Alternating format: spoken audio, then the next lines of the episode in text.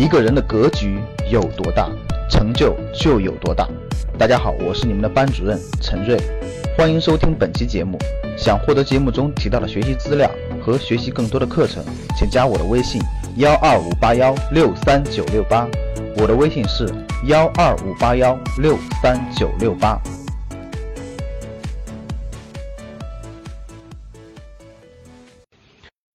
这一连串的新政背后的方向是个什么样大的变化呢？其实背后的变化就是中国的住房政策模式将从香港模式变成新加坡模式。这一句话大家能听懂吗？就是中央下定决心，整个房产的模式将从香港模式变成新加坡模式。什么叫香港模式？大家知道吗？什么叫香港模式？你们知道什么叫香港的房地产模式吗？香港的房地产模式就是今天你我们的房地产模式。香港的房地产模式就是跟我们今天的模式是一样的，就是所有的房屋都是政府把土地收购以后，收购收上来以后拍卖，拍卖给开发商，开发商盖，盖完了以后价高者得。从土地拍卖就开始价高者得，开发商谁有钱谁买，买完了以后价高者得，卖的时候也是尽量往高卖，这就是香港模式。香港模式就是所有的房，香港模式就是房子就是政府先收回来，然后统一面向开发商拍卖，开发商价高者得，价高者得以后把房子建完了以后也是价高者得，把它卖出去。商品房模式，香港模式，就是我们今天的商品房模式。而这个模式推行了这么多年，各种问题已经全面暴露了。其实去过香港的打个一，去过香港的打个一，去看看就知道了。香港房地产模式造成了最大的弊端，就是房屋贵的惊人，随随便便一个两室一厅两千万港币，咱们去过香港的都知道，随随便便一套房子一两千万，跟今天中国一线城市是不是越来越是不是一样？香港模式造成了一线城市就是人这个这个人口聚集的核心一线城市的房价是不断的上涨，不断的上涨，没有尽头，最后造成了什么苦不堪言，就苦不堪言，房价也贵，租金也贵，所以大家现在也看到了，香港的年轻人有各种各样的这个情绪，有各种各样的问题，对不对？跟这个模式有巨大的关系。我跟你说，这个模式造成了房。价奇高，房租奇高，富了一帮开发商，普通大众没有好地住，租赁特别紧张。香港的人均住房面积是百分之七，各位能听懂吗？是百分之七。中国的一线城市也是香港模式，造成了今天北上广深动不动一套房子上千万，然后普通工薪阶、普通白领根本就买不起。甭说打工一辈子，打工几辈子也买不起。然后呢，开发商富了一大片，少部分人富，城市的竞争力在下降，越来越，大家越来越觉得压力大，越来越觉得各方面不合适。香港模式造成的，确实已经到了一个边界了，已经到了边界了，真的是这个模式行不通了，已经再走下去就就就真的是跟今天香港一样，房子年轻人会越来越不满，会越来越不满，确实是这样的，这个是。没办法，中国比较大，那只能换城市了。那第二种模式就是新加坡模式。什么是新加坡模式？我通过讲解新加坡模式，希望了解，希望大家明白我们未来会是什么样子。其实雄安新区就是要走这个模式，已经已经定了。那大家看，我们我给大家讲解新加坡模式啊，大家认真听。新加坡模式非常典型啊，新加坡模式。叫做居者有其屋，新加坡模式。新加坡是一九六五年，一九六五年新加坡建国，刚刚建国不久的时候，开国的是李光耀，对吧？新加坡开国的李光耀，李光耀提出了居者有其屋的计划，鼓励人民拥有自己的政府主屋。新加坡的房子呢有两个概念，一个叫主屋，一个叫私宅。大家听好了，一个叫主屋，一个叫私宅。新加坡建建国时候提出了政府主屋，所以政府就成立了一个专门的职能机构，这个职能机构叫做建屋发展局。建屋发展局来负责新加坡的住房规划、建设和管理，为低收入者提供廉价住房。其实我记得很久以前我看过一篇文章，就当时有人去问这个新加坡这个建屋发展局的一个副局长，说中国这么多人怎么解呃解决十三亿人的这个住房问题，需要多少土地呢？我们当时的这个国内的说中国人多，土地紧张，没有那么多地，所以房价必须越来越高，越来越高。结果由人家新加坡建建屋发展局的人一计一计算，中国十四亿人只需要这么点面积就可以解决住房问题。当时我记得看完了，我觉得哎呦，就是用他们的发展模式，只需要很少的面积就可以解决了这个全国这么多人的住宿，根本就动用不了这个耕地，这就是方式方法不一样。到一九九五年的时候，呃，到一九九五年的时候，这个建国。三十到一九九五年的时候，建国三十年以后，新加坡居民的住房自有率已经达到了百分之九十，百分之九十人都对房屋都是自有。二零零五年的时候，人均住房面积达到了二十五平米。哎，大家知道现在国内的这个咱们内地的人均住宅面积是多少吗？大家知道现在国内人均住宅面积是多少吗？就是国内。咱们别算一二线，就是全国全国咱们平均一下，你们知道住宅面积多少吗？啊，可以明确告诉大家，国内已经超过三十平米了。就是国内建设的这个建筑面积，其实人均面积已经超过三十平米了，对，已经达将近四十了。其实是不缺房子，是局部是局部紧张，总体是不缺的。有百分之八十以上的新加坡公民住进了政府的主屋，促进政府的主屋。新加坡政府的居者有其屋计划获得了巨大的成功，是政府解决住房问题的典范。那大家看，这在新加坡这个，它不会因为这个住房问题而发那么重，跟香港一样那么重大的这个那么贵，年轻人耗其一生也买不起一套住房。那我们往下看，新加坡为什么这个新加坡模式呢？它最典型的就是二元结构，就是主屋为主，私宅为辅，主屋为主，私宅为辅。二元市场结构奠定了住房制度成功的基石。新加坡的这个住房是两元结构的，主屋和私宅是分开的，啊是分开的。那我们详细看一看怎么个分开，它是怎么一个方法？主屋和私宅的二元市场结构奠定了住房制度成功的基石。新加坡的房地产市场是以政府主屋，我们第一类叫政府主屋啊，主是那个小组的主，屋就是屋子的屋，主屋市场为主，占到百分之八十左右。私人住宅市场规模为百分之二十六的二元结构，政府通过对主屋市场的有效调控，实现了房地产市场的整体稳定，私人住宅的波动整体偏小。那房地产市场它由这一主一辅，主主屋和私宅构成呢，就构成了一种调节的结构。当经济上升的时候，人们对未来的收入乐观的时候，房地产交易活跃的时候，改善需求持续的时候，那你就可以把主屋退掉，你去买。私宅，咱们它叫私宅，就你去买私宅，它满足了你的改善性需求和私人住宅的需求。当经济形势衰退的时候，个人财务状况恶化的时候，你可以退掉私宅，你可以退掉私宅，你可以卖掉私宅，然后你没地住了，你可以重新申请主屋。主屋市场可保障人们最基本的住房要求，政府不会因为你无法承担分期付款呀等等而强制收回主屋，它给你一个过渡。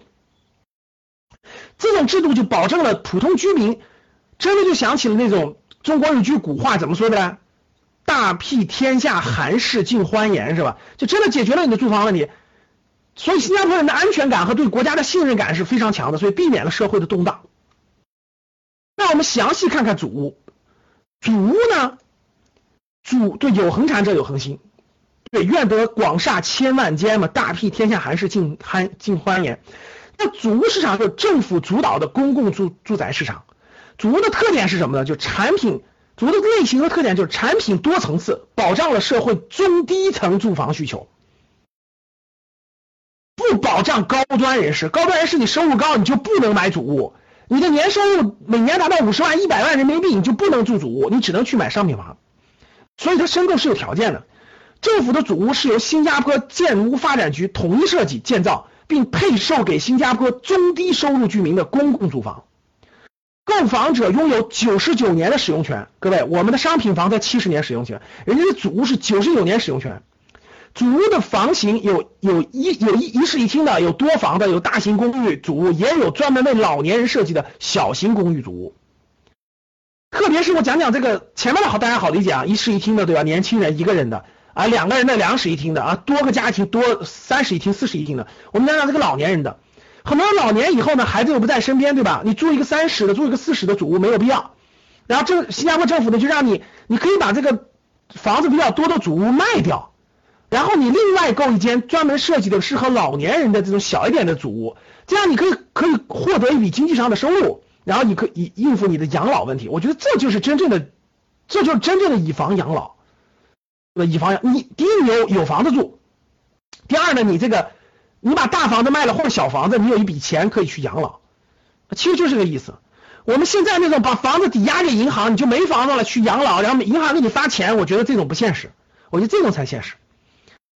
所以说这是主屋的类型，主屋呢随着它的发展呢，不断的适应了居民的需求，它有不同价格档次的，有不同功能的，然后呢，公寓与普通的主屋又构成了多层次的这种公公共住宅体系，满足了满足了不同年龄段，比如大学刚毕业、刚结婚，然后呢有家庭、呃有孩子，然后经济收入不好，中低阶层嘛，那那个老了以后，你不同阶层你可以享受不同的主屋，主屋。不能随便买卖的，主屋的买卖，新加坡这个房屋管理局对买卖是限制非常严的，你不符合条件你是不能买的，你卖也不是随便标价的，不是的。新加坡规定了一个家庭只能拥有一套住房，就主屋，政府配备的主屋你可以有，但是只能有一套，不像我们经，我记得北京的经济适用房本来就是想做成新加坡这种模式，结果就乱了套了，经济适用房满五年以后就变成商品房了，随便卖，随便标价。然后呢，很多家庭有三四套经济适用房，经济适用房四五百平米、两三百平米，真的是变了样了。主屋只能有一套，你卖的那套主屋在购买以后五年内不得转让。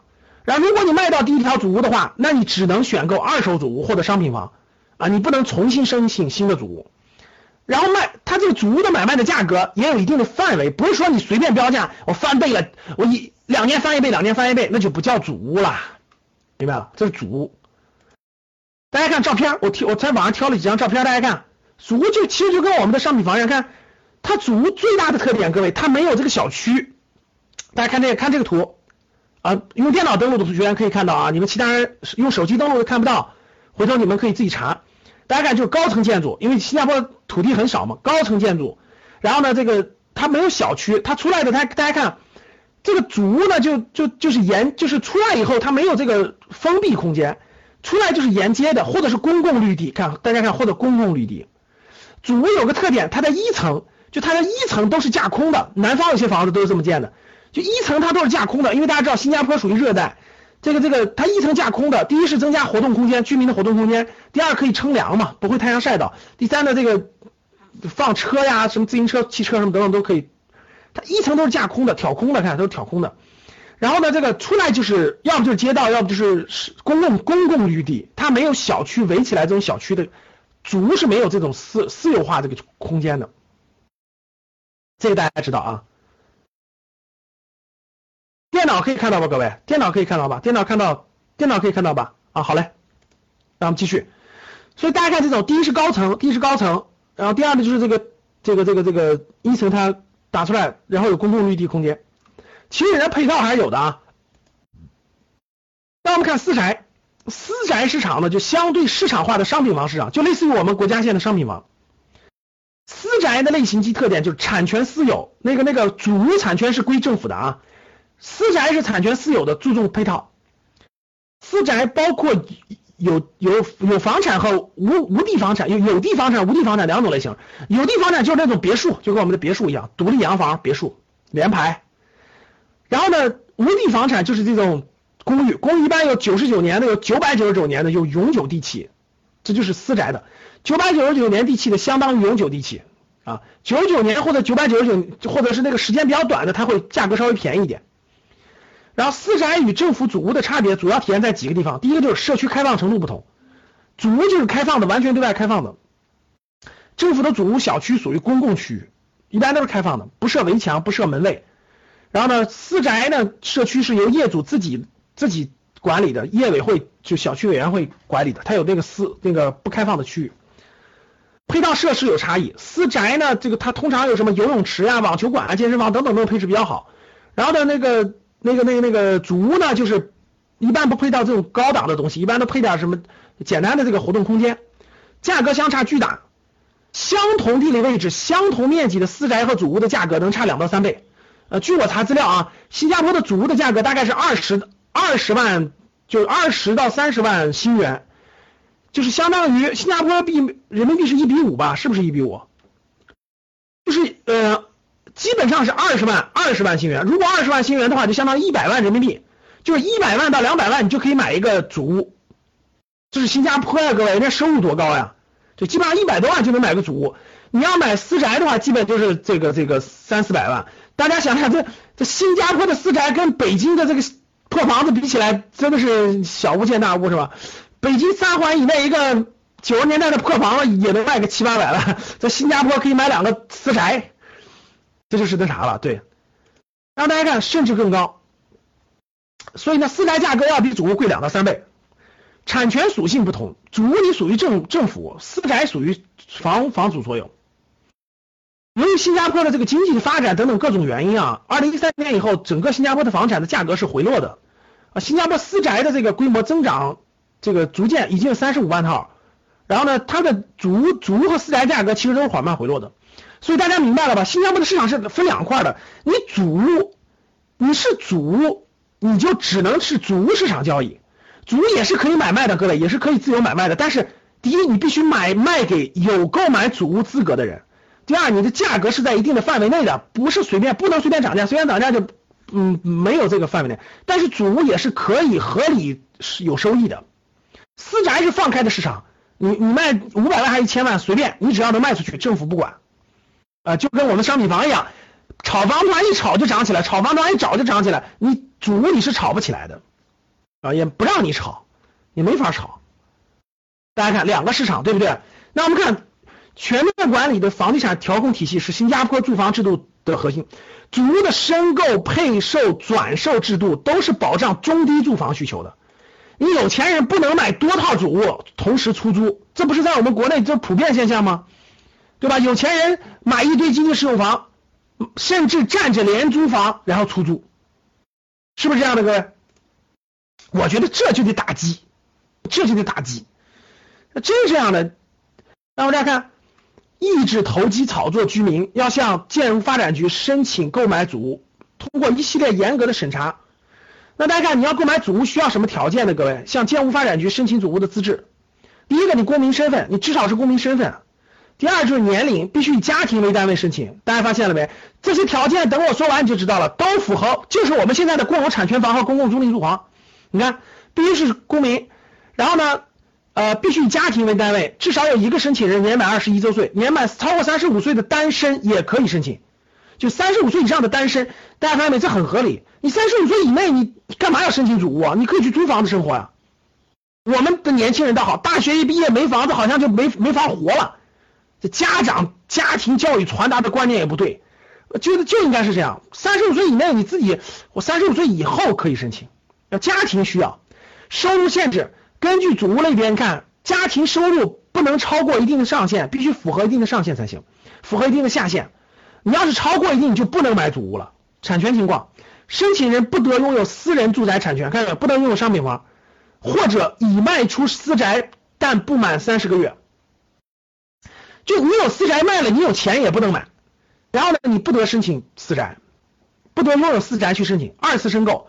公民一生当中可向主屋两次购看，你一生只能申请两次主屋，但申购新屋前必须卖掉旧屋，就一个家庭只能有一套，且两次申购间隔长达十年以上。大家发现了吧？管理多严格，你根本就没有炒的可能性。刚才不是有些人问我，老师，那这个什么叫共有产权房？什么叫公共租赁住房？这不就是这样吗？我们现在推进的，我们现在国家推进的这个公共产权房和公共租赁住房，我问大家是不是这样的？这不是一样的吗？你们自己去查，什么叫公共租赁住房？就是你可以租得住，只要你符合条件，你就可以租得住，但是你不能不拥有所有权，这不就是新加坡的主屋吗？什么叫共有产权房？就是你拥有这个房屋产权的一部分，那国政府我们国家的就是那个房屋管理局拥有另一部分，就共有产权。其实共有产权就跟无论是共有产权还是公共租赁住房，它的意思都是一样的，就是你不你不完全拥有这个房屋的所有权。所以你申购的人，各位申购现在的共有产权房和公共租赁住房，不就以你仔细去看各地出台的政策，也是这这些条件。你必须有户籍，或者你没有户籍，必须当地有社保，对吧？要以家庭为单位，个人必须三十岁以上。然后呢，这个你的收入不能超过多少，对吧？你你没有你身你的名下没有任何产呃商品房，然后有卖出过经历的都不可以买，身下名下不能有拆迁房，对吧？然后你每次你最多可以申请一次，等等，这些跟这个新加坡这这政策不是一样的吗？大家明白了吧？所以，大家看，我花了二十多分钟时间给大家把新加坡模式，我们从新加坡，我们从新加坡模式的这种居者有其屋，到这种主屋和私宅的二元市场结构，到我们认真讲解了主屋市场，到我们又讲解了这个这个这个私私宅市场，我们把新加坡的私宅市场讲解完了，讲解完了以后，我们也看了新加坡这个祖屋的申请条件。我们回过头来，今天看，大家想想，今天你甭管是雄安新区推出的所有的未来的政策，还是上海的租赁住房，还是北京的公有产权房，其实这些不管它叫什么名字，不管它有什么那啥，其实什么叫长效机制呢？长效机制的表现形式就是向新加坡房产模式靠拢和迈进。这个模式背后的逻辑，我一句话给你解释完，各位听好了。就是把依附在中国房子上面的金融属性剥离掉，让一部分房产去掉金融属性，只有居住属性。这点能听懂了吗？听懂打一，没听懂打二。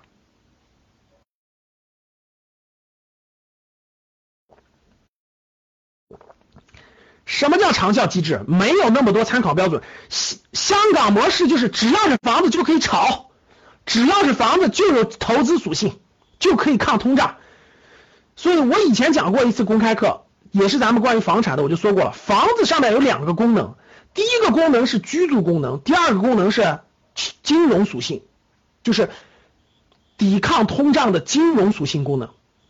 什么叫长效机制？长效机制就是把一部分房子上面的金融属性给它剥离掉，它只能住不能炒。没有保没有升值的空可能性，这就叫长效机制，听懂了吧？对，所以未来现在已经应该看得很明白了，各位，未来这个现在的这个一线城市的模式，我估计啊，中因为中国的这个二三四线城市、三四线城市啊，房屋都是供大于求的，各位。商品房供大于求，卖不动，不用建这种公有产权房或者公共租赁住房。但是一线城市，你怎么供应商品房，你也满足不了这个需求，必须让它二元分开。一部分是新加坡的主屋，就是只能住，你只有居住的权利，你没有获利的权利。